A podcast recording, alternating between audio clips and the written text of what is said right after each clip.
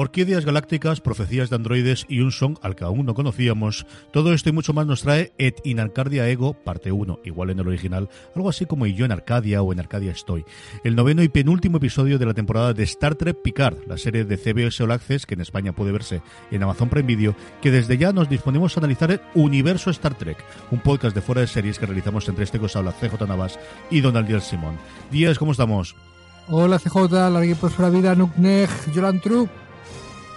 Madre mía de mi alma, cómo está la cosa de complicada a falta de un solo episodio para terminar la primera temporada de Picard, porque estamos confirmados que es la primera temporada, ¿eh? que tenemos ya dos más en, marcha y que va a ser la primera temporada solo. O sea, vértigo, ¿eh? O sea, vértigo, vértigo, eh, va sin parar, tan sin parar a cosa que no hay ni flashback, ni cosa anterior, ni nada que se le proponga.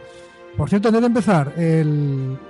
no me habías contado, y seguro que lo sabías, y te agradezco que me hayas guardado la sorpresa, que un viejo conocido nuestro va a ser guionista de la segunda temporada. Me he hoy.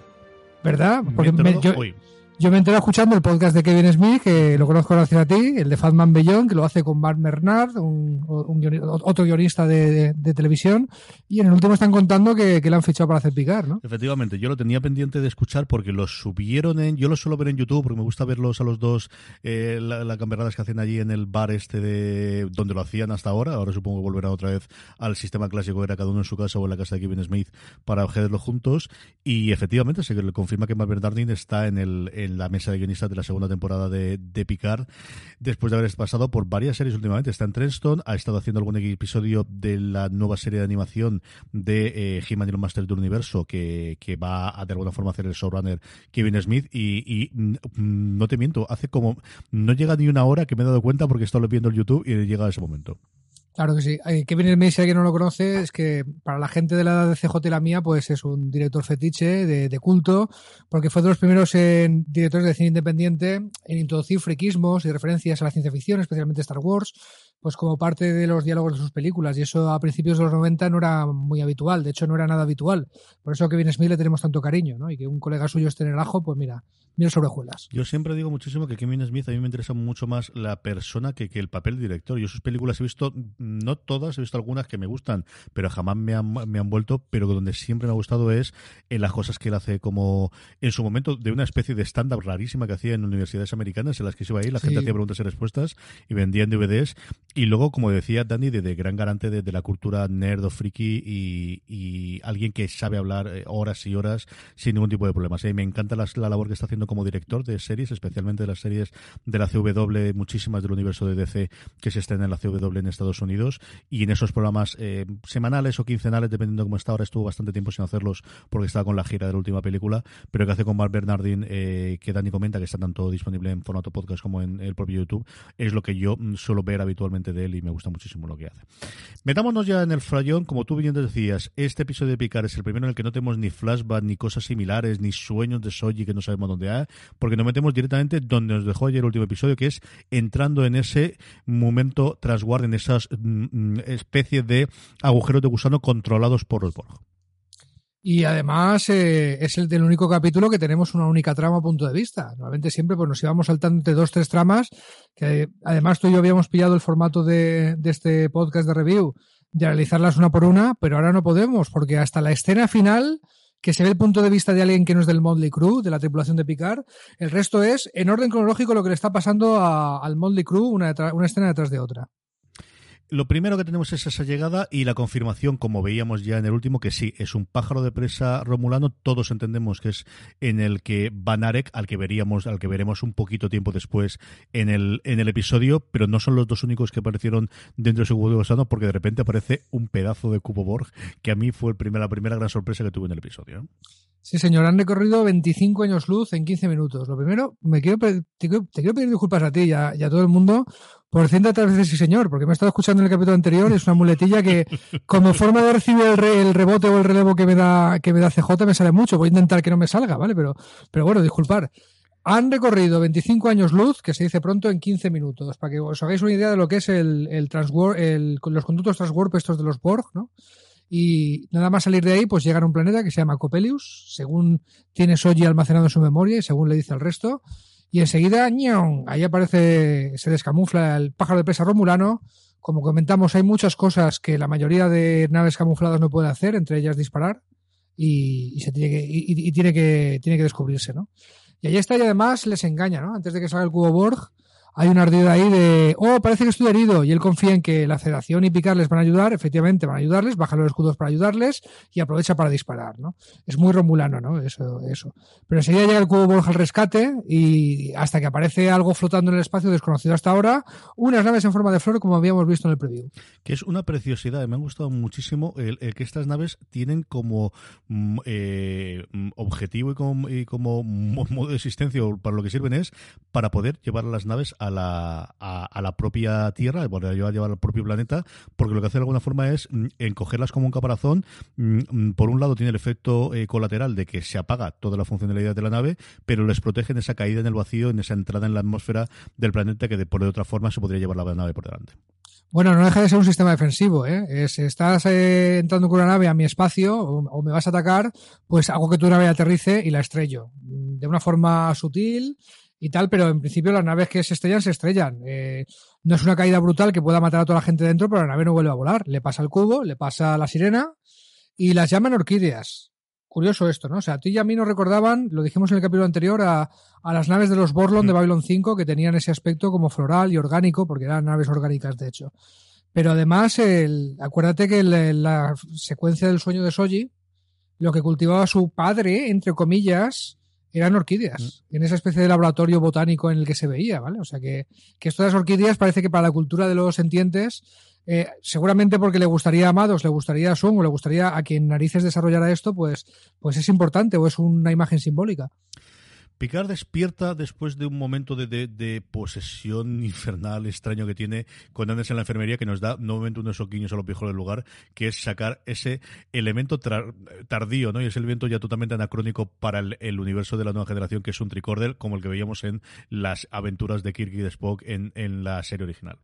Bueno, en la, nueva generación, en, la época de la nueva generación, que también es la época de Voyager y Espacio Profundo 9, todavía es un equipamiento estándar. en algunas películas españolas, eh, en España y en Europa, lo traducían como trigrabador. ¿Vale? Los fans decimos tricorder, ¿vale? Sí que es un aparato que sirve para registrar constantes vitales. Es algo que cuando aterrizas en un planeta te lo llevas pues para ver cómo está el ambiente, la temperatura, el no sé qué. Y si se usa en una enfermería, un tricorder médico, pues para ver constantes vitales de la persona que estás atendiendo, ¿no? Y se ve que, que como Picar es veintipico años en el futuro de la nueva generación, pues han desarrollado otro tipo de, equipamiento estándar. Pero por ahí había un tricorder. Y claro, Agnes le enchufa un tricorder a picar y le sale enseguida, enseguida se le, descubre el pastel de anda, que tú te estás muriendo. Y ese es el momento en el que picar ya no le queda más remedio, también es el, vamos a buscar el momento emocional para que si había alguna duda de que alguien se saliese de la, del plan establecido, todo el mundo lo, lo, lo acoja de alguna forma y esté a favor de picar, en el que revela, sí, me estoy muriendo y no hay ninguna cura para ello.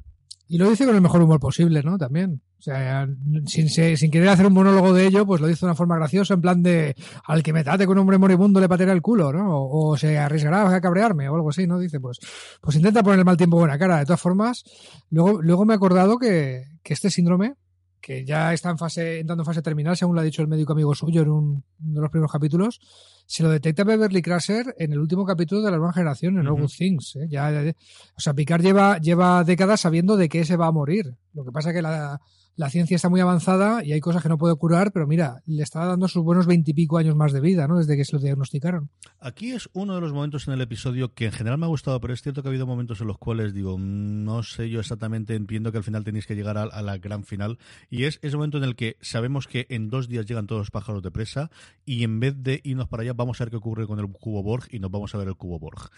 Eh, lo que tenemos en el cubo Borg es, eh, bueno, pues eh, lo que sabíamos hasta ahora. Está Elnor, con lo que vamos a tener un reencuentro bastante interesante.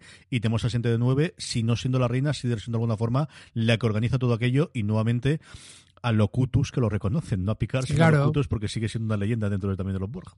Claro, 7 de 9 hace de Hugh, que en ausencia de Hugh, que en paz descanse. O sea, está haciendo de líder de los Sborg y sí, ese detalle de que los Sborg siguen reconociendo a Picard pues por su nombre de cuando era Borg. Y, y también nos recuerda a la audiencia y, y, no dejan que se nos olvide que Picard es un ex-Borg, igual que, igual que 7-9, igual que Laura Hugh, ¿no?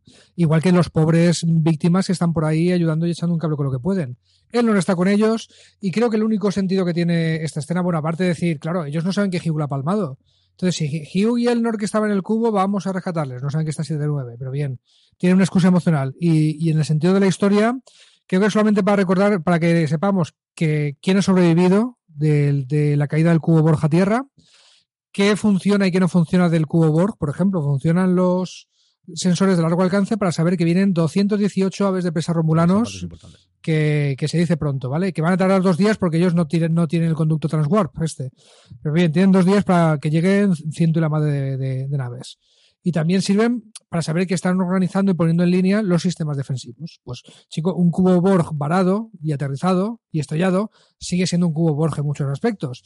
Entonces, en la segunda parte de este capítulo, en el final de temporada, pues el cubo Borg se va a activar y va, si no va a salvar el día, como pensábamos, un cubo Borg activo lleno de drones era un arma demasiado poderosa para que hubiera conflicto equilibrado, pero bueno, algo, algo va a equilibrar la balanza a favor de los buenos, entre comillas, el, el que 779 y sus Sborg eh, pongan en línea el cubo otra vez.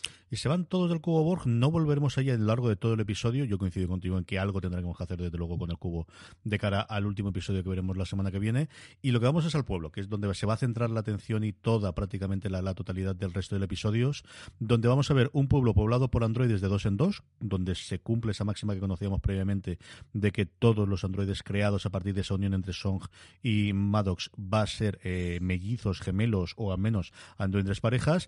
Y lo que vemos es a Brent Spinner interpretando a un nuevo descendiente de Song. Ya lo hizo la nueva generación varias de las veces. Y aquí tenemos al hasta ahora desconocido de hijo del creador de hijo biológico. Sí. Hijo, hijo biológico, ¿no? Porque, como dice en el diálogo, el, el, el, doctor Sung me tuvo a mí, pero creó a Data y no dejaba de recordármelo el tío, ¿no?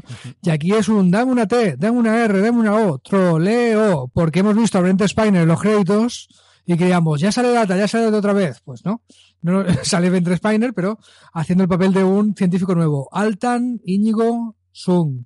Lo de Íñigo me hacía gracia porque me recordaba Íñigo Montoya, mi padre. Y... que O algo por el estilo, ¿no? No sé bien. Pero, pero sí, aquí está este doctor, eh, doctor Sun, médico, eh, científico loco de profesión, creo que dice, ¿no? Y les revela, pues sí, que él estaba ahí con Vados eh, fabricando estos androides, algunos más avanzados que otros, algunos menos avanzados que todavía tienen la piel dorada y los ojos amarillos de data, otros que ya parecen eh, totalmente humanos, como Soji, y vamos a ver algunos otros conocidos. Muchos de, de, las parejas de androides, por cierto, están interpretadas por gemelos uh -huh. de la, en, la vida, en la vida real, ¿vale? Que es algo que también en un capítulo de la serie original hicieron, de interpretar androides idénticos eh, con, con, actores que eran, que eran gemelos, ¿no? Y la primera que, que conocen, bueno, pues eh, aparece Sutra, perdón, no, perdón, eh, aparece primero Arcana, que tiene los ojos de Data, que es de los menos avanzados, y de repente aparece eh, Sutra, ¿no? Sí. La, la, hermana de Yana, que era la que conoció Ríos, ¿no? Ríos dice, ¿tú eres Yana? No, soy su hermana, ¿no? Ahí lo conocemos eh, porque Ríos es la que nos dice y lo que vemos a Sutra es una versión anterior de, de Soji en la que tiene los mismos rasgos, vestida de forma diferente, pero con esos mismos rasgos en cuanto a la tez, de ese medio dorado que tenía Data y esos ojos verdosos, entre verdosos y amarillos que tenía, que se va a revelar uno de los personajes importantes y que de alguna forma va a ser el, el, el catalizador de esta revuelta que vamos a ver de los androides junto con el Dr. Sung, por lo que ella va a descubrir que es mmm, el, el, quizás el gran cambio que nos produce en el, el, episodio, que es y si la profecía no era exactamente como la que creí, sino que era una cosa distinta. Ahí yo creo que hay uno de los grandes saltos de fe que tienes en el episodio, que es que Sutra no solo le encantó la, la eh, cultura vulcana, sino que además sepa hacer un mind meld directamente, simplemente con un tutorial de YouTube. Pues nuevamente, yo creo que este es uno de los ah. momentos de eh, venga, vamos a creernos y tiramos para adelante. Debo decir que hay una excusa para justificar un poquito esto. Data sabía hacer el, el, el pinzamiento vulcano, ¿te acuerdas? Uh -huh. ¿Eh? Esa presión en el nervio que se inventó Leonard Nimoy, el que hacía de Spock, porque se negó a que Spock dejara inconsciente a la gente con un golpe de karate. Y entonces inventó el pinzamiento vulcano, que es que te aprieto aquí en la base del cuello y te dejo inconsciente. Data sabía hacer eso. ¿eh? Data, se veía varios capítulos que lo hacía. Pues bueno, pues una descendiente de Data más avanzada ha aprendido a hacer la fusión mental vulcana, que ya hemos dicho en otros podcasts, que es algo que solo, solo, solo se lo hemos visto hacer a los vulcanos. O a las medio romulanas, medio vulcanas, ¿no? Uh -huh. Como la Comodoro, que también lo sabe hacer. Y sí, este concepto no se nos había ocurrido. O sea, es un tema de, de para sintéticos, pues dejar que un sintético lo vea, a ver de, a ver de qué va esto. Antes de eso sí que hay un par de detalles, de detalles bonitos, tipo el, le, les reconocen nada más llegar, mira, es Picard, es el capitán que tenía Data, ¿vale? Todo el mundo sabía y sabía quién era Data, es una leyenda. De hecho, porque a partir de él, pues, pues eh, básicamente se crea el resto de, de sentientes. Lo que ve con ese, eh, con ese Mind Meld es eh, la misma profecía, ahora sí en cámara lenta. Por fin vemos todas esas escenas y de alguna forma la narración posterior que yo creo que es uno de los grandes puntos o de los grandes aciertos que tiene el episodio, ¿no? Demostrarnos cómo esa profecía, ya no la había introducido de, ¿y si la profecía no era para los humanos para darles eh, un anticipo, para avisarlos de qué es lo que ocurre, sino es realmente un mensaje para los androides de otra vida sentiente androide eh, o similar, superior de hace muchísimo tiempo que les vaya a ayudar posteriormente. Sí, seguimos sin saber lo que es, pero hace mucho, mucho tiempo eh, una cultura, un ser, un grupo de seres sintéticos dijeron, sabemos que en cuanto los humanos desarrollan eh, cierto nivel de inteligencia artificial, les tienen miedo. Eh, androides perfectos que no envejecen, que sienten que amenazan su modo de vida, intentan destruirlos. Nosotros intentamos defendernos y ellos, al intentar destruirnos, se destruyen a sí mismos. Es un poco simplista, está traído por los pelos, es un punto débil que Picard intentará eh, explotar luego, como veremos. Pero esto de así de sencillo, pues eh, Sutra se lo cree hacia pies juntillas. Sutra, la hermana de, de, la, de, Yana, ¿no? De la que vio Ríos morir, ¿no? Eh, se lo cree, se lo cree y va a maniobrar a partir de entonces, va a intentar manipular al resto de los androides para decir, pues, pues a lo mejor sí que tenemos que llamar a, a lo que sea. Fíjate que, que, la cosa no es tan automática como se creía Ríos o como habíamos teorizado. No es el. como cuando se Franco Crane hizo lo del Warp, enseguida llamó la atención de unos vulcanos que pasaban por allí y a partir de ese momento, pues eh, ya se puede hacer un contacto entre razas avanzadas, que se consideran igual de avanzadas. Aquí se creía que en cuanto se llegara a cierto nivel de desarrollo de inteligencia artificial, mm. algo aparecerá. Bueno, no es tan automático, tienes que llamarlo, ¿vale? Y Sutra va a estar por la labor de llamarla y no va a ser la única. Esa va a llevar prácticamente todo el episodio. Antes de que lleguemos a ese momento de, bueno, si no de, de, de, de, eh, rebelión o de alguna forma de tomar el control de, esa facción de, los androides, tenemos yo creo una escena bastante interesante en la que, en la que Song, eh, hablando con Agnes, le dice que eh, lo que hizo con Maddox está muy mal, que ella ya está convencida, pero que tiene una oportunidad de redimirse si trabaja con él. Y en ese punto le enseña algo, pues mira, que los aficionados a los que estáis viendo Altered Carbon, los que leéis la novela, en su momento eh, cuando, se, cuando se publicó a finales de los 90 o ahora estáis viendo la, la serie en Netflix, eh, sin duda conocéis, que es esa posición de tener unos cuerpos, y aquí los llaman golem directamente, también eh, hablando con, con el mito judío, de tener un cuerpo al cual trasladar tu mente, que es una cosa que hasta ahora no me había visto en ningún momento en Star Trek tampoco. No, no, este, este concepto es nuevo en Star Trek, como dices. El, Ve una oportunidad de que Agnes es alguien que, ha colaborado tan estrechamente con Mados, que lo sabe, el, que le pueda ayudar a llevar la investigación, o sea, basándose en los conocimientos científicos de, de, cibernética que tiene Agnes. Pero además él le revela que, hombre, si ha estado trabajando en esto es porque le preocupa de, oye, eh, estoy ya muy mayor, ¿vale? En algún momento dado moriré y me sobrevivirán los androides y yo quiero seguir viviendo con ellos, ¿vale? A los que he dedicado mi vida. Así que traslado mi mente a un cuerpo que no puede morir de viejo y, y sigue la fiesta. Y, esto, que su investigación científica todavía no ha llegado a conseguirlo, eh, ese poder trasladar la mente, pues eh, ve una oportunidad de que Ernest le pueda ayudar y además le ofrece una redención personal. Oye, mataste a Amados, continúa su obra. Que sí, que me beneficio de, yo de ella, ¿no? Pero piensa que mm. vas a ayudar a empujar este conocimiento. Un, detalle más, con lo de Golem, ¿no? Esa palabra que no elige al azar el, eh, Agnes. es como muy bien has dicho, un concepto de la mitología judía, del robot sin mente, pero además es algo que Michael Chabon en Cavalry Grey, en la aventuras de Cavalry Grey ya, ya ha tocado, ¿no? Porque los personajes de TV o que se inventa el protagonista de Cavalry Clay, pues lo del golem tenía, tenía que ver con ello, ¿no? Bastante, bastante. Yo que estoy leyendo la novela ahora que la tenía, siempre la arrancó un montón de veces, es lo primero que me llamó la atención cuando, cuando hablaron directamente de golem, porque además se, en la novela se introduce muy al principio, prácticamente en la página 20-25 ya aparece la figura como una cosa que realmente existía y a partir de ahí se desarrolla toda la, trama que tiene la novela eh, que le valió bueno, pues, prácticamente todos los premios en su momento a Chabon. Eh, a partir de aquí tenemos esa, mm, bueno, nos habíamos olvidado de él, dentro de un orden, porque todos estábamos convencidos que Narek estaba dentro de esa nave romulana, pero aquí aparece medio herido, corriendo, perseguido y capturado en una escena también bastante, bastante rara cuando salió en mi medio de, ¿y este que pinta ahora aquí mismo? No, sí, pero claro, sí. A mí también me había pasado, me había medio olvidado de él. Cuando las orquídeas pillan a las naves que están luchando en la cerca del planeta y las llevan a tierra para neutralizarlas, también pillan a la nave de Narek. y Narek tenía que aparecer en algún momento y lo capturan algunos androides. Supongo que Narek eh, también aterrizaría allí en medio del desierto, igual que todos.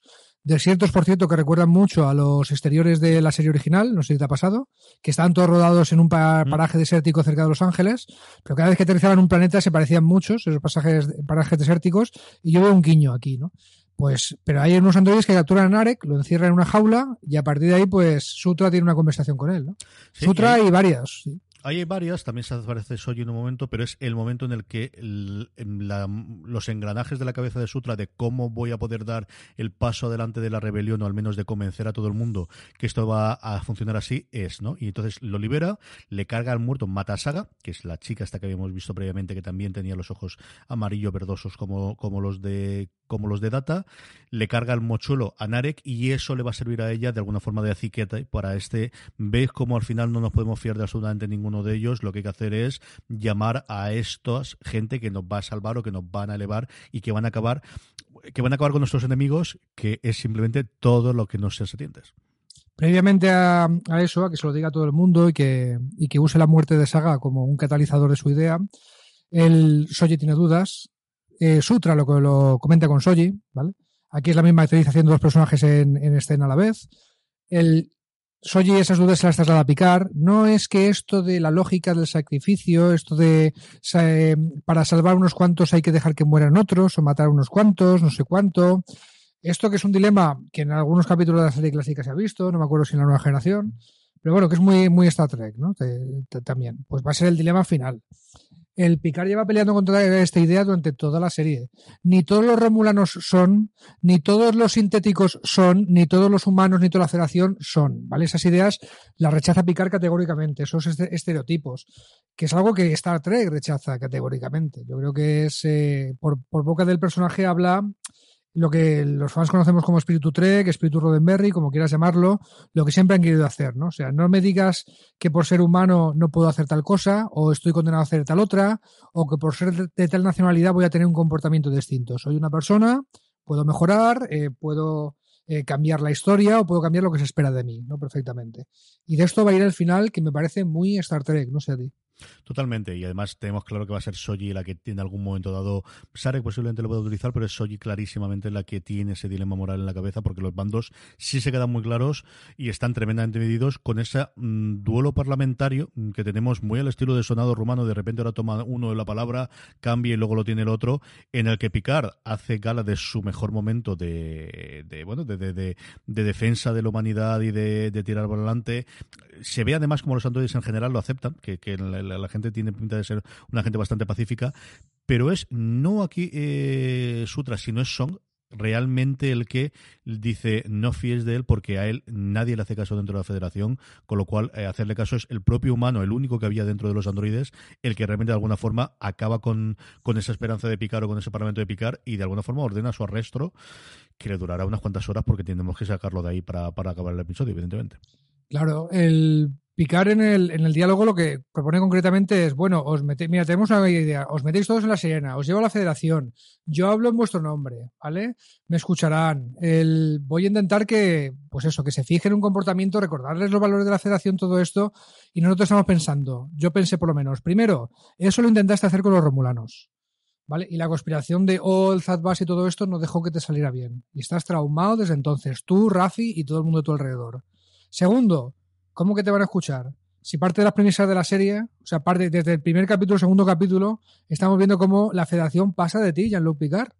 Y esto lo recuerda Sung, pues con, con buen ardid de debate, porque yo estoy de acuerdo contigo, yo creo que estaba convenciendo a la mayoría de los androides. Pero Sung dice, pero este tío, que ¿cómo que no vamos a tener una nave y que va a hablar por vosotros ante la federación? A este tío no lo escuchan. Y es verdad, o sea, la serie va de esto, va de parte del, del conflicto al que se enfrenta el personaje, es que ya no es el Jean-Luc Picard, el legendario de la, de la federación, ¿no? Y, y, con ese argumento le van a convencer. Pero no solo eso, sino que Agnes dice que quiere unirse a la pandilla sintética, ¿no? Y ahí es la parte en la que tengo dudas de cuántas eh, alianzas o cuántas eh, personas van a cambiar de bando a lo largo del último episodio, ¿no? Soji, desde luego, es una de las firmas candidatas. Nare, con ese momento de te quiero, te dejo de querer, que también tendremos que saber cómo funciona. Eh, y Agnes es la otra, la tercera que en un momento dado yo creo que podría sacrificarse. Creo que es un personaje, además, no tiene más recorrido en la serie. Igual que Rafi lo tengo muy claro que sí, igual que Ríos, yo lo tiene. Yo creo que Agnes es el perfecto personaje para acabar muriendo en el último episodio y sacrificándose por el bien de común y de alguna forma dar sentido a todo lo que hice mal en esta última, en nuestros últimos, me redimo de esta forma. ¿eh? Eso, para redimirse, era la palabra que quería decir, la has dicho tú muy bien. Estoy, estoy totalmente de acuerdo. También veo que Agnes otra vez va a ser la infiltrada, ¿no? Yo creo que también va a cambiar de bando en el último momento, que ha dicho esto, que tiene un discurso plausible, ¿no? Oye, que yo trabajaba con Mados, que he dedicado toda mi vida al desarrollo cibernético de los androides sentientes. Eh, estar aquí es el sueño de toda mi vida, veros a vosotros, ¿no? O sea, acuérdate lo fascinada que estaba con, con Soji cuando la conoció. No me digas que bebes cuando tienes sed, no me digas que comes cuando tienes hambre, ¿no? Que, es algo muy normal de seres humanos, pero claro, a ella le fascinaba que un androide hubiera sido pues, hecho de para, para tener ese comportamiento, ¿no? Así que muy importantes también las palabras de Sung. ¿eh? Mira, Picar, te tenemos que poner bajo resto porque nos harás dudar y romperás nuestra convicción. Viene a decirle, ¿no? O sea, que tenemos un discurso del, del, del almirante o capitán, si es que siempre será el capitán en el último episodio que de alguna forma eh, une a todos los androides, ¿no?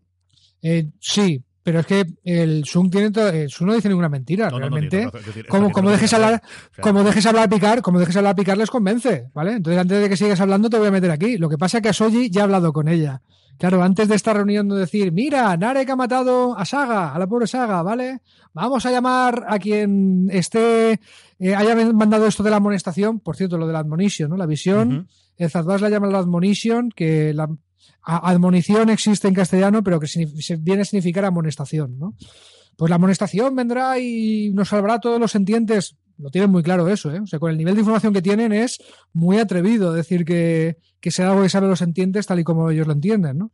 Pero bueno, esa es la tesis que pone encima de la mesa y tiran para adelante. Así es como dejamos la trama principal. Tenemos a un Picard arrestado, tenemos una Soji con muchísimas dudas, tenemos una, todo un grupo de androides que van a hacer lo posible para contactar a esos seres superiores que les salvarán a ellos, mmm, arrasando a todos los seres vivos, y ese final en el que nos dejan de ya están aquí, y ya están llegando, y lo que nos faltaban por tener, que eran esos 200 y pico eh, aves de presa, 238, ¿te acuerdas tú cuántos eran exactamente? 218. 18, están llegando aquí, y están llegando al mando no de Narisa, sino directamente de la Comodoro O, a la que vemos en el puente de una nave bastante chula por otro lado. ¿eh? In full Romulan costume, ¿vale? Totalmente vestida Romulana, con moño y todo, ya se acabó. No tiene la gafa de sol porque ¿para qué? Mira, mira mi traje romulano, mira mi moño, eh, ya no me hace falta más powerplay. Sí, sí, sí, sí, Yo tenía dudas si era ella, pero le llaman Comodoro, tiene narices, porque Comodoro es un cargo de la federación, pero para que ayudarnos a identificarla a los espectadores la llaman Comodoro, no creo que un romulano la llamará Comodoro nunca, pero bien. Y, y, la pista definitiva me la ha dado que sí que salía Tamlin Tomita, la actriz en los créditos, pues yo no estaba seguro de si era O, hasta que le llaman Comodoro y, he comprobado que es la misma actriz. Así que tenemos esa flota, nos falta saber si llega la flota estelar eh, a la ayuda a la caballería. Hay un momento en el que dice la, la caballería ya la ha pedido y no sabemos nada de eso y no parece que se estuviera refiriendo al cubo Borg.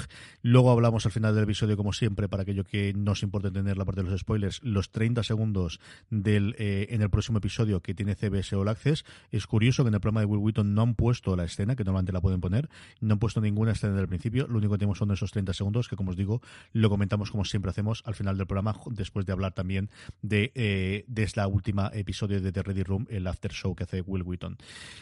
Hemos hablado muy poquito de, de Ríos y de, y de Rafi, que tienen varios momentos interesantes. El más divertido de Ríos, que es mm, insultando como solamente los hispanos sabemos insultar. ¿eh? Sí, señor. Puta madre, mal parido, cosas que decirle a un romulano si sabes hablar castellano, ¿verdad que sí? Está, está, todo, todo muy bien. Y luego toda la parte de Rafi, que tiene la cosa bastante, bastante divertida, citando por un lado episodios, y luego esa escena final de Te quiero mucho, Jean-Luc Picard, en el que, mm, claro, yo no sé tomármelo por la parte romántica de una hija que ve a su padre, de exactamente qué, y esa eh, eh, te quiero, ya lo sé, en plan la Guerra Galaxias, que es muy divertida también. ¿eh? Sí, sí, sí. Está Narek en la celda, le dice I love you a Soji y le dice I know.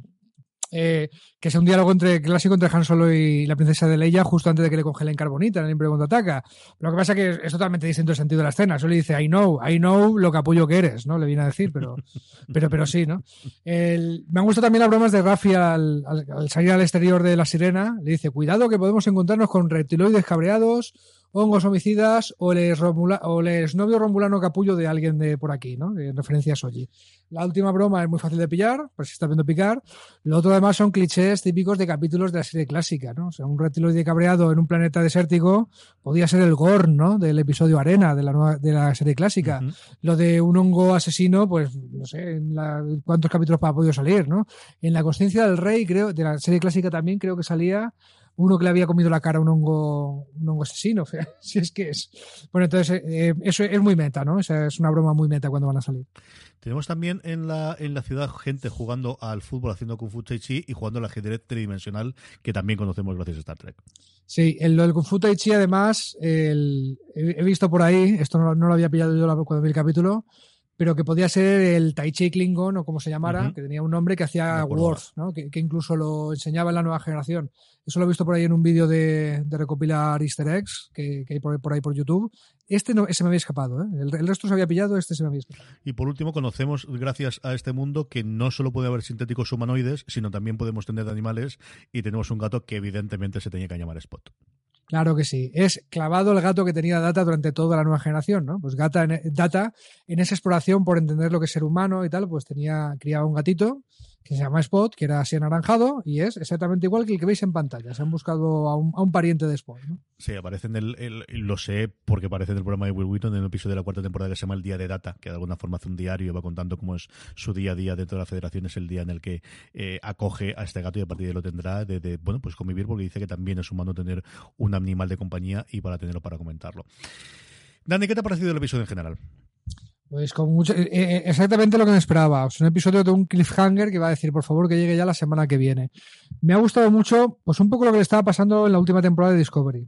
El que podías entender eh, que había mucha gente, muchos haters que no comparto su, forma de decir las cosas, ya lo sabes.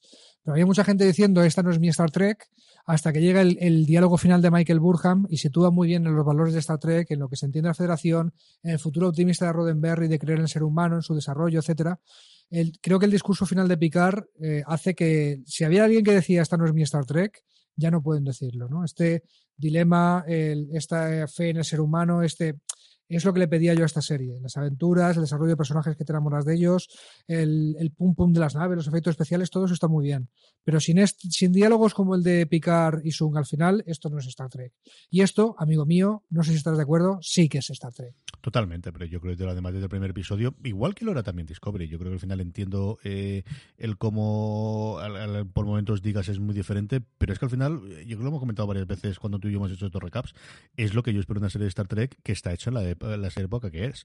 decir, al final todos son hijos de sus tiempos. Yo recomiendo esa entrevista pequeña al hijo de Roddenberry que se hizo hace dos episodios de The Ready Room en el que lo hizo muy claramente. Es decir, es que mi padre, mm, cuando hizo el Trek original y cuando hizo la nueva generación, ni era la misma persona, ni eran las mismas circunstancias, ni los mismos tiempos, y no hay más que verlo en el propio capitán. O sea, una cosa es Kirk y otra cosa es, es Picard clarísimamente en la evolución que él tuvo. Y yo creo que eso no se ocurre a absolutamente todas las personas. Yo creo que al final Star Trek es lo suficientemente grande para que te hagamos absolutamente de todo. Yo no sé, también yo soy muy poco de líneas rojas, de si es esto no puede ser verdad. Pues no lo sé, depende de cómo me lo confirman.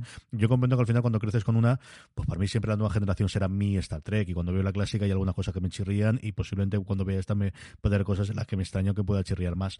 No lo sé, yo creo que también depende del carácter de cada uno y cómo lo temas, pero creo que al final... Eh, si hay una cosa que, es constante es el cambio y que al final todos mm. son hijos de su momento y de la gente que tienes alrededor construyendo las historias, que es distinto cuando las creas de cero que cuando las crean creadores que han nacido y han vivido y han crecido y se han creado como autores y como creadores habiendo visto la serie original, que es también un punto importantísimo, ¿no? Y tenemos que aprender de la historia. Yo que al final soy licenciado en historia y, tengo ese defecto, ¿no? esa deformación profesional. Cuando Roddenberry intentó hacer la serie eh, clásica 20 años después, en los años 80, le salieron el churro que fue las dos primeras temporadas de la nueva generación, donde hay dos o tres capítulos salvables, porque la televisión funcionaba de forma muy distinta. Y si no hubieran cambiado la marcha, si no hubieran adaptado a lo que era la televisión en ese momento, la nueva generación, primero no tendríamos una serie que, que puede considerarse superior en muchos aspectos a la clásica y no tendríamos el resto de la franquicia Mm. que vino detrás. O sea que esto de eh, es, es- es muy difícil que una, que una saga televisiva eh, pueda sobrevivir tanto tiempo como Star Trek si no está adaptándose a la forma de hacer televisión de la época, ¿no? Y yo echo mucho de menos, y te lo he dicho muchas veces, la naturaleza episódica, ¿no? Lo de que sea el episodio de la semana, el dilema de la semana. Bueno, pues en vez de eso tenemos una película larga que sí que deja retazos de eso, con un gran dilema, eh, que si no, no sería Star Trek, eh, con un gran contemplar aspectos del presente a través de un futuro que todavía no ha ocurrido para tener otros ángulos de vista distintos, bla, bla, bla, bla, que es muy, muy Star Trek. Pues tenemos uno en una temporada, en vez de uno cada episodio, pero es que la tele de ahora es así. Sí, y nos permite tener eh, cosas maravillosas como estas en un formato distinto del que tradicionalmente teníamos. Y es el formato que tenemos y el funcionamiento. Y yo creo que si fuese de otra naturaleza, por ejemplo, para empezar, a, a Stewart no lo hubiesen convencido. Yo creo que si le dicen, y solamente para acá hacer 23 episodios con episodios independientes cada uno de ellos, diría, pues mm, más bien no. No. Más bien no. Vamos con vuestras preguntas y vuestros comentarios, las que nos hacéis por llegar por redes a arroba fuera de series, las que nos hacéis eh, llegar por mail a star trek arroba fuera de series.com o la que nos dejáis en los diversos sitios donde dejamos el, programa. Por ejemplo, en YouTube nos escribe Blanca Guadalupe Lozano para decirnos que respecto al, camuflaje de las naves romulanas, tengo entendido que no pueden hacer nada mientras estén en movilidad. Esto es lo normal, pero al final hemos tenido excepciones a esto por todos lados, Dani. Sí, la más notable, la que dijimos en el podcast anterior, en Star Trek 6, aquel país desconocido, la película, había un- una nave Klingon que también tenían el mismo dispositivo de ocultación que los romulanos, que sí que era capaz de disparar camuflada, ¿no? lo cual era una amenaza entre- ba- bastante importante. El, algún caso más hay suelto por ahí, pero, pero ni siquiera puede, el- lo que no pueden hacer, por ejemplo, es transportarse con, estando camufladas, porque además eso exige bajar los escudos. ¿no? Entonces, sí, ahí eh, sería demasiado poderoso que la nave fuera totalmente invisible y pudiera hacerlo todo, si no, pues de- destruiría a sus enemigos automáticamente y ya está. ¿no? Pues esto pues crea algo de, drama, algo de tensión, algo de conflicto y así, así se puede escribir. Si no, habría un montón de naves invisibles disparando a sus enemigos y no habría capítulo. Zardoz nos escribe al hilo de lo que comentabas tú eh, la semana pasada con la bebida de, de Ríos, y es que Ríos tiene que ser chileno porque el pisco es la bebida nacional de allí. Bueno, es verdad, el pisco es una bebida que se- yo dije que era una bebida de Perú. Mentira no dije, lo que pasa es que también es una bebida que se, toma mucho en Chile. Aquí en Europa nos llega más el, peruanismo de- del pisco por el pisco sour, por un cóctel que está bastante aceptado y bastante extendido, ¿no? Y, disculpas a mis compa a, a los hermanos y hermanas de, de Chile por no haber reconocido que el pisco también puede ser suyo. Así que el, si es por sus gustos eh, alcohólicos, el- la- el- los orígenes de ríos familiares tienen que estar entre Chile y Perú. Vamos a dejarlo así, ¿vale? Si os parece, si os parece bien. Pero toda clase de disculpas a los amigos de Chile por no, por no haber dicho que el pisco también puede ser suyo. Nos escribe varias gente también en comentarios en iVox. Kirk, precisamente, mira, el capitán, vuelvo hablando de capitanes, nos dice que él no está para nada seguro que la flota vaya a apoyar picar, por mucho que lo dijera el almirante petarda esa. Yo creo que sí, yo creo que de alguna forma, antes o después, al final, o, o cuando ya esté ganada, la flota aparecerá.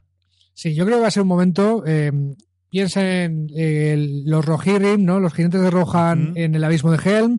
Piensa en los Arryn en la batalla de los bastardos en Juego de Tronos. Eh, eso es un poco cliché, pero yo creo que funciona bien. Lo de en el último momento llega. Pero claro, para que funcione esa escena de tiene que llegar la caballería, has tenido que dejar antes, igual que hacen esas películas que estoy diciendo y esas series, alguna señal en, en el metraje, alguna, los espectadores han tenido que ver algo de que, de que eso se ha producido, ¿no? De que han hecho la llamada, de que han mandado un mensajero.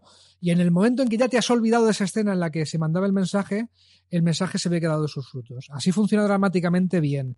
Y esas eh, escenitas de picar llamando, picar recibiendo, picar intentando comunicar, las hemos tenido. Y no tendrían puñetero sentido en el guion, más que para darle la razón a Sun, que sería la otra, pero me la creo menos, ¿no? Para decir a Sun, ¿ves cómo no te escuchan? Tú no habías pedido, a ver, ¿dónde están las naves? A ver, a ver, que yo las vea, que yo las vea, ¿vale? No está pasando eso, pero yo creo, yo estoy de acuerdo contigo, creo que en el próximo capítulo vamos a ver esas naves. Y además en el último momento cuando ya te has olvidado de ellas. Patricio Yáñez nos dice que, que sigue esta Trek desde niño, que la nueva generación es una de sus series favoritas de todos los tiempos, y nos hace una pregunta curiosa que es Sabemos que los replicadores pueden entregar comida y casi cualquier cosa que se necesite, pero ¿a dónde van a parar los trastos que se replican cuando pedimos, por ejemplo, un café? ¿Qué ocurre con la taza, con las comidas en los platos, con la vajilla? ¿Qué ocurre con todas estas? Bien, esta es aplicación más de manual técnico de, de Star Trek, que existen manuales oficiales, Unos que de algo que se, cuantos, sí, sí. Es, más de eso que de algo que se haya visto en pantalla, ¿no? Pero en principio el, replicador, esta especie de impresora 3D a lo bestia, funciona mezclando tecnología del transportador cogiendo una materia primigenia que el aparato la transforma en lo que sea para transportártelo a, tu aparato en tu habitación o en tu comedor o lo que sea, ¿vale? O sea que hay una gran masa eh, de materia mm, primordial, que no sé cómo se llama, que tampoco nos lo han explicado mucho, que sería como el filamento de plástico en una impresora 3D, pero mutatis mutandi, que tú cuando dices eh, quiero un té Il Grey caliente, coge un poquito de esa materia, la transforma en una taza con Tail Grey y te la transporta a, tal. En un capítulo de la nueva generación sí que recuerdo que, que Troy, que Diana, organizaba una cena en su camarote y después se la veía recogiendo. Se la veía cogiendo los platos de la mesa, metiéndolos en el replicador y desaparecían, eran transportados. Porque cuando has acabado de usar la vajilla o lo que te hayas comido, pues los restos, claro, se transportan otra vez y se convierten otra vez en la masa esa primigenia. Y así es más o menos cómo funciona el replicador. esto de momento es una tecnología que no existe, pero ya digo que Star Trek ha inspirado muchas veces tecnología que ha acabado existiendo, o sea que vete a saber en el futuro. Absolan nos dice que eh, gran programa, que le ha gustado mucho también Primer Contacto, y que cuando acabe de ver la nueva generación que está poniéndose con ella, si se pone con Deep Space Nine o con Voyager, que uno lo sabe, yo creo que tiene que ver Espacio Profundo 9 y verla en orden, ¿no? Hostia, eh, es que Espacio Profundo 9 es una muy querida para ti y para mí. además, eh, sí, no todos los capítulos son seguidos de continuará, pero, pero hay una buena mayoría que sí. Lo que pasa que esta pregunta que le había visto antes, si le ha gustado Picard, ¿no crees que debería comenzar por Voyager, que le va a gustar más? Eh, va a tener más pante de, la, que le guste y desde luego toda la relación con los Borg en cuanto llegue 7 de 9, que es cuando yo creo que la serie realmente empieza a funcionar como tiene que funcionar y donde tiene los mejores episodios, posiblemente sí. Pero es que me gusta tanto Espacio Profundo 9 que no puedo decir otra cosa. O sea, mi serie pues, Pues venga, pues venga, a, a, eh, nuestro consejo es mírate Espacio Profundo 9, pero ponte los capítulos de los Borg de, de Voyager sueltos, que los puedes ver sueltos además. ¿no? Y Francisco José Alfonso, que nos está, eh, dice, bueno, eh, que le recuerda mucho todo esto lo que ocurre en Star Trek Discovery con Control en la última temporada. Y sabiendo lo que ocurre al final de, eh, de Discovery y el salto que, que, ocurre, si veremos en picar el inicio de la derrota y desaparición de la Federación, yo no creo que lleguemos a una mm. cosa tan exagerada, ¿no? El, puede que no, pero cabos sueltos que tenemos por ahí el short track de Michael Chabon de Discovery, ambientado en tantos años en el futuro, donde la inteligencia artificial no sé qué y la Discovery no sé cuántos. ¿Vale? Perdona que no, diga tantos detalles, pero podéis ver el short track que está, que está en Netflix. Ese además se puede ver. O sea, ese entre la primera y la segunda temporada y ese está en Netflix.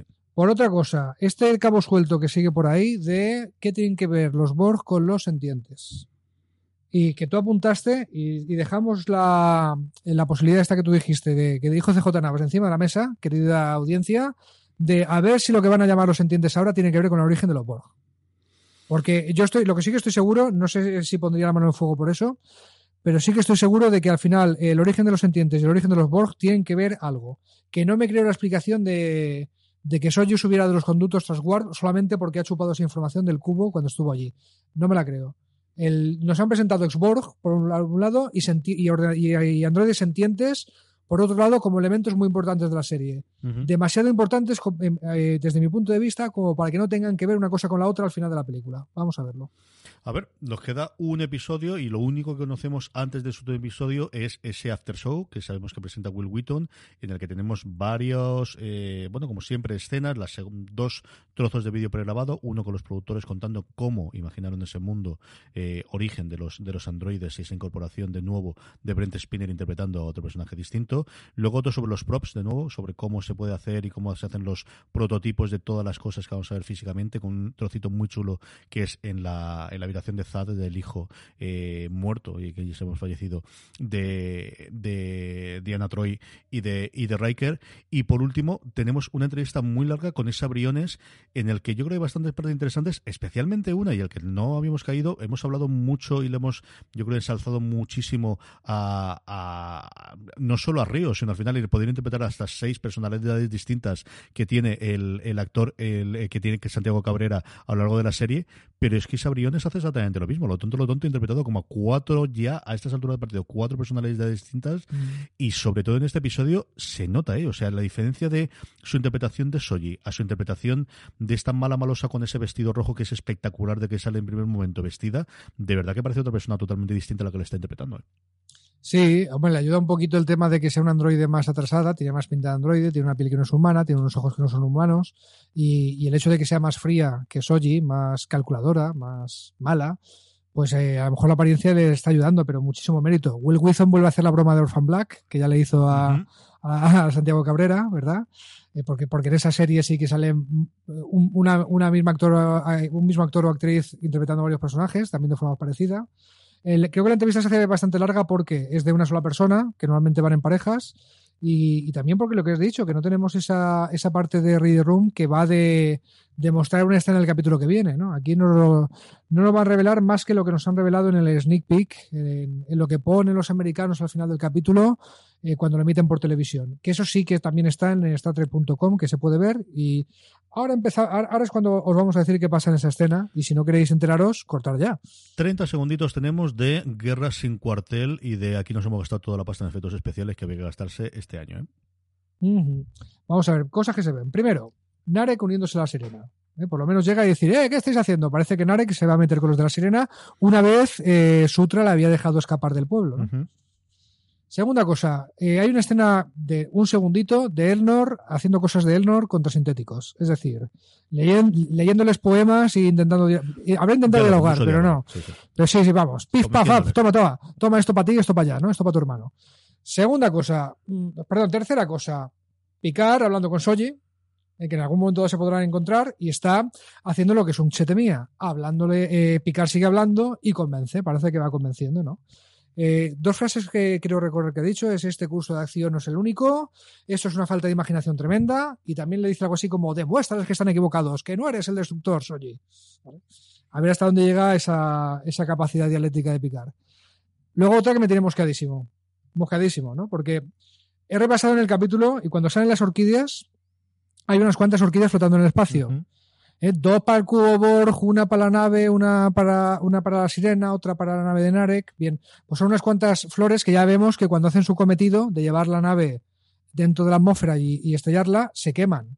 Es eh, el, normalmente cuando un cuerpo entra en la atmósfera, si es de un tamaño tal, pues se quema. Y las naves, y, se queman las flores, pero no se quema la nave. La protegen de los rigores de entrar en la atmósfera. Bien, ese es el sistema defensivo que tienen los androides. Durante todo el capítulo están diciendo algo así como ¿cuántas orquídeas de estas tenéis? Porque vienen muchas naves romulanas. Pues tenemos 15, hemos gastado 5 con vosotros, pues nos quedan 10. Pero es que hay un momento dado en el capítulo que alguien dice, uff, eh, 20 orquídeas contra todo lo que viene de esto. Un momento, ¿no, has dicho 10 hace un par de escenas? Hay un momento que dicen que podríamos hacer más si tuviésemos tiempo, pero tampoco acaban de decir si realmente se van a poner a trabajar y tampoco tiene pinta de que van a tener tantos días para hacer más. ¿eh? Claro, pero lo que me mosquea de esta escena que estamos comentando del preview del próximo capítulo es que se ven más de 20 CJ. es que se ve un combate de naves de 218 naves romulanas. Todo el dinero que teníamos pagado hacer navecitas, vamos a hacerlo. Claro, pero no hay, no hay 20, ni 30, ni 40 florecitas luchando contra las naves, ¿eh? hay unas cuantas más. O sea que aquí había, aquí hay una información que se ha ocultado, o es que realmente pueden hacer orquídeas de estas a cajo porro muy rápido, no sé. Podría ser, podría ser. Y, y, a ver, ¿qué es lo que ocurre? El caso es que tenemos nada, que esperar unos cuantos días para ver ese último episodio, eh, cómo nos va a dejar la serie y cómo nos va a dejar de cara a una segunda temporada, si va a ser un, punto y seguido o un punto y aparte en esa segunda temporada de, esta Trepicar.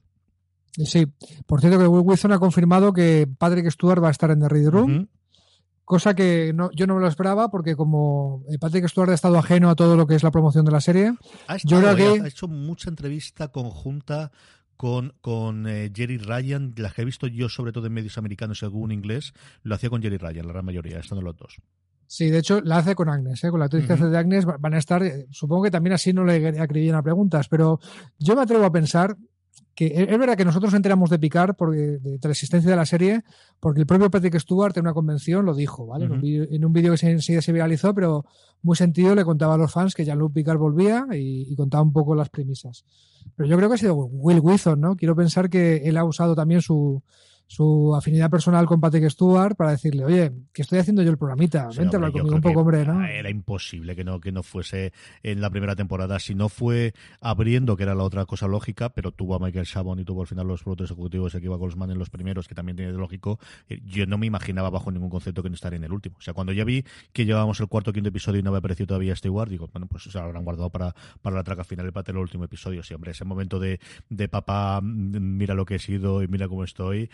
Si ya se le han caído las lágrimas cada vez que ha tenido alguien de la nueva generación ahí, no quiero ni imaginarme cuando tenga al que eh, además lo oyes a Witton en todas las santas entrevistas cuenta, ¿no? Como Stewart era no solamente el gran capitán eh, cuando le daban a la- a la- al botón de grabar, sino mm, eh, liderando lo que fue sobre todo los dos primeros años que conocemos, especialmente por ese documental que está también en Netflix de, de, de Pánico en el Puente, de la forma tan complicada que fue llevar las dos primeras temporadas de la nueva generación. ¿eh? Calla, no está en Netflix. Eh, lo quería ver hace poco y... Sí, sí, sí, hay que comprarlo en Blu-ray o alguna polla por el estilo. Blu-ray va a estar más complicado conforme están las cosas, pero si lo podemos encontrar en, en streaming en digital, de luego sí, buscarlo. Buscarlo que vale muchísimo la pena, es un documental maravilloso. El otro que, mira, pues hablando de documentales maravillosos, para que veáis, tenéis que ver los aficionados a Star Trek y de ese homenaje maravilloso a Star Trek que fue Héroes fuera de órbita en español o Galaxy eh, Quest. Galaxy, Galaxy. Hay Sí, un sí, documental que estrenaron el viernes pasado en Amazon sobre Galaxy Quest, sobre cómo se hizo Galaxy Quest, que es sencillamente memorable. Está además todo el mundo, tanto los guionistas como el director, como todos y cada uno de los actores y las actrices que incumplieron. Está Sigourney Weaver, está Tim Allen, está absolutamente todo el mundo, excepto los, los que desgraciadamente se han, llevado por delante y, y se nos fallecieron recientemente como, como... Ay, señor, se me ha ido totalmente el nombre. ¿Será posible? En fin. El, pues sí, el que se murió de Galaxy West. sí. Eh, Los tenéis do- do- todos, todos, todos en, en la... eh, a ver si me acuerdo cómo se llama el documental, lo busco yo y yo lo pondré a ver en las notas si no me... Pero, si pero, ¿dónde dices que está? En, Netflix, en, Prime? Video. en Amazon Prime Video. Te podéis encontrar. Que por cierto, que nos hacían alguna pregunta por ebooks también. Las películas de, de la serie clásica y de la nueva generación, ¿no? Están en Amazon Prime Video ahora mismo. Las series están en Netflix, las películas en Amazon Prime Video. Bueno, pues ya que, ya que me has dado faena, porque tengo que ver este documental, yo decirte que he aprovechado el mes gratis de Movistar, que están dando ahora con esto del encierro en España. El, como estamos encerrados, nos han dado un mes gratis de Movistar y yo he aprovechado para ver eh, capítulo cero, la serie de Ernesto Sevilla y, y bueno, sobre todo dirigida por Ernesto Sevilla, porque también sale su gente de la hora chanante, ¿no? El, que a lo mejor es un nombre que no os dice nada en, a la gente de Sudamérica, pero en España son cómicos muy conocidos. Bueno, pues capítulo cero es una genialidad, porque es una genialidad en la que parodian como si fueran episodios pilotos de muchos clichés de series de televisión, ¿no? Está la serie de crimen, la serie de cirujanos plásticos, la serie de tal, y hay una parodia, una parodia, no, o sea, un homenaje, está muy sentido a lo que sería la serie de ciencia ficción, de cachondeo, pero sale una que tiene como base la serie clásica de Star Trek, ¿no? O sea, sin, eh, lo único que falta es la nomenclatura, no le llaman la Federación ni Star Trek, pero el resto es igual. Y es una buena disección de lo que es el género, no nos engañemos, de una serie de humor, también está hecha para hacer reír, ¿no?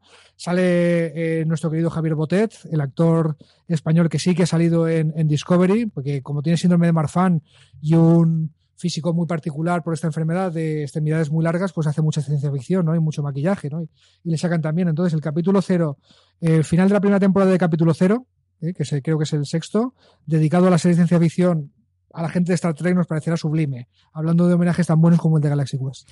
Alan Rickman era el actor que se me había olvidado, al que vimos pues, eh, de- desde la jungla de cristal, evidentemente toda la saga de, eh, de Harry Potter. El documental se llama Never Surrender, que es lo que se dice recurrentemente en la película, dos puntos, un documental sobre héroes fuera de órbita. Lo mejor es que busquéis héroes fuera de órbita en el buscador de Amazon Prime Video, es una horita y media y de verdad que vale muchísimo la pena, es entretenidísimo y está todo el mundo contando pues lo que suele ocurrir en estas cosas, igual ocurre en, en Pánico en el Puente, ¿no? De cómo de improbable era que esto funcionase bien y a pesar de todo la cosa salió bastante bien. Hasta Yo, aquí- yo- yo- yo lo hubiera llamado, yo lo hubiera llamado por el martillo de Graptat, pero vale, el título no está mal. Yo más cortito. Yo creo que con el otro, si ya es complicado encontrarlo así, más complicado sería. Hasta aquí hemos llegado a este recap. De gracias, Dani. Hasta el próximo programa. Hasta el próximo programa, muchas ganas de ver el final de temporada, que no se os haga muy larga la espera. A todos vosotros, gracias por escucharnos. Aquellos que, como Dani y yo, estéis con la cuarentena y encerrados, pues que vamos a sobrevivir y que pasaremos todos juntos y tendremos días mejores. Gracias por escucharnos. Volvemos la semana que viene en Gage.